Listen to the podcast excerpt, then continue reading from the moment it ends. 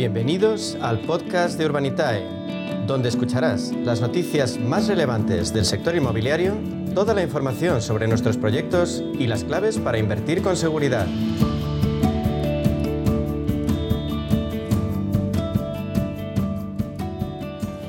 A media sesión vuelve a acercarse hasta el crowdfunding inmobiliario porque ya saben, es una alternativa real de inversión que nos ofrece seguridad y buenos resultados. En ese panorama la referencia absoluta en nuestro país es Urbanitae y por eso estamos ya al habla con su consejero delegado, con Diego Bestard. Diego, bienvenido, buenas tardes. Buenas tardes, un placer. Eh, Diego, ya se ha anunciado la subida de los tipos de interés. El Banco de España prevé que el alza subirá los costes de financiación a las empresas.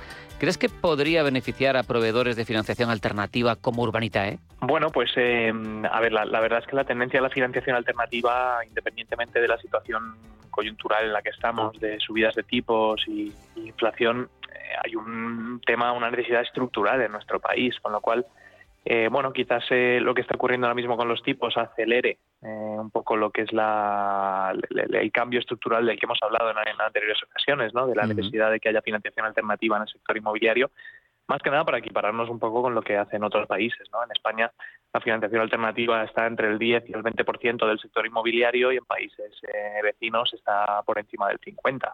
Entonces, bueno, todo apunta a que España va a moverse en esa vía y, cosas como la que la que comentas de las subidas de los tipos, la inflación, etcétera, pues probablemente aceleren un poco más ese cambio. Pero es algo estructural, insisto, y es algo que va a pasar eh, independientemente de, de, los cambios en los tipos de interés. Además, según el portal Fotocasa, la vivienda de obra nueva está viviendo un auge sin precedentes desde que tuvimos la pandemia. ¿Cómo veis vosotros el mercado en Urbanitae?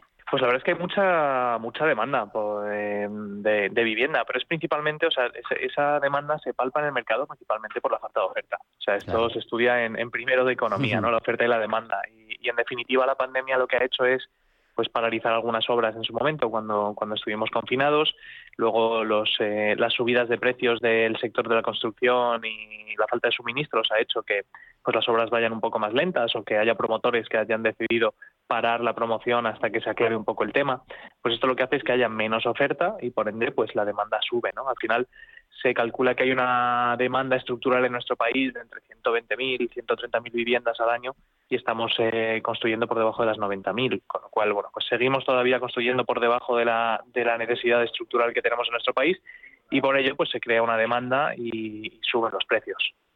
La verdad es que vosotros lo vivís eh, de primera mano, hay, hay mucho, mucho apetito, hasta el punto, eh, Diego, de que algunos proyectos se cierran tan rápido que mucha gente se queda fuera.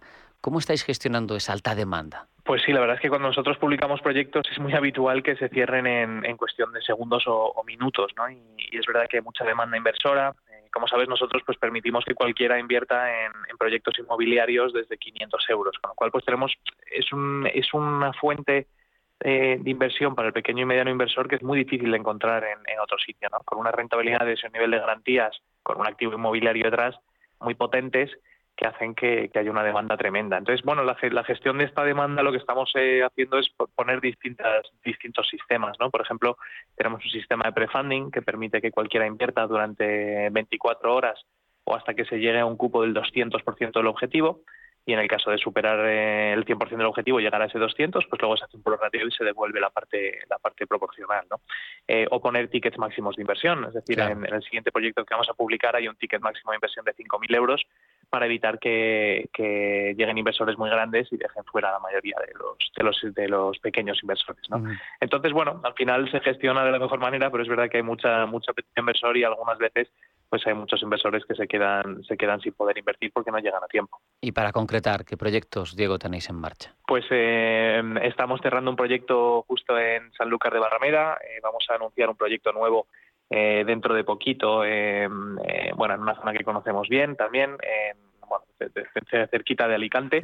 Y, y, estamos estudiando un proyectazo, la verdad que uno de los proyectos más llamativos que hemos hecho hasta la fecha en Urbanitae, en, La Moraleja, en, la organización de lujo de aquí de Madrid, eh, que ya, ya daremos los datos hacia final de mes, pero la verdad es que es un proyecto muy llamativo y, muy bonito, estamos muy ilusionados de sacarlo.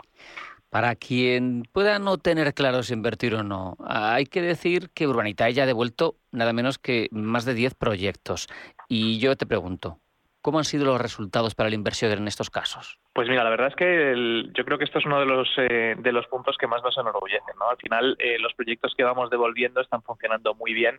Eh, algunos, es verdad, pues mira, de los de los 12 proyectos que hemos devuelto, te podría decir que tres de ellos se han retrasado a, unos meses. Son los 12 proyectos son proyectos que, lanzamos antes de la pandemia, o sea que es verdad que los parones por pandemia afectaron a todos, pero, pero han funcionado muy bien. de hecho, hemos superado la rentabilidad estimada en prácticamente todos.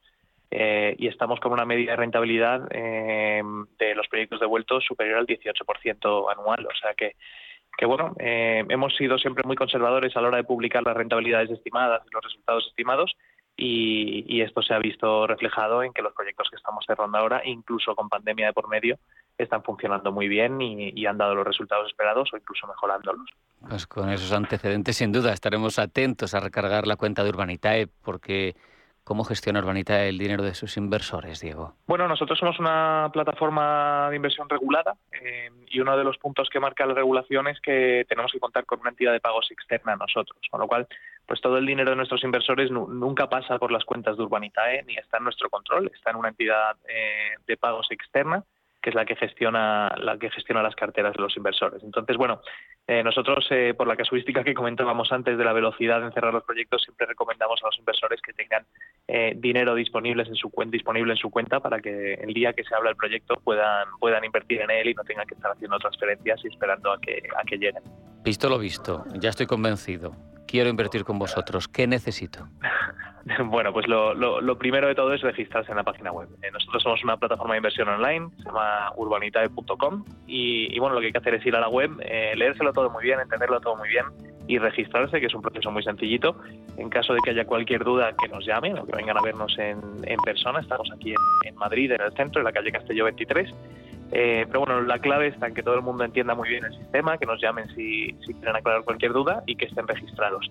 Y a partir de ahí, pues con, eh, con unos 3, 4 o 5 días de antelación solemos avisar los proyectos para que todo el que quiera invertir pueda leérselos bien y, si así lo decide pueda transferir eh, y estar listo el día de la inversión.